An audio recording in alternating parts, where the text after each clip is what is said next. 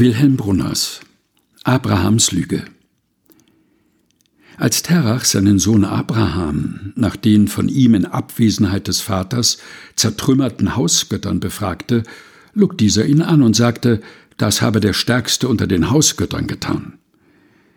Aber auch Terach hatte Abraham belogen, als er ihn zum Hüter der Götzen machte, denn auch er glaubte nicht an die Kraft der Statuen, wie er Abraham zugeben musste.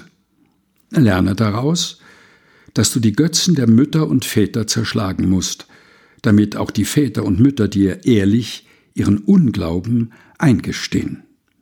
Doch wäre dies tatsächlich der Beginn einer neuen Religion, sagt Jehuda Amichai. Wilhelm Brunners Abrahams Lüge, gelesen von Helga Heinold. Aus dem Buch Beizeiten, Gedichte und Kurzgeschichten, erschienen im Tyrolia Verlag Innsbruck, Wien.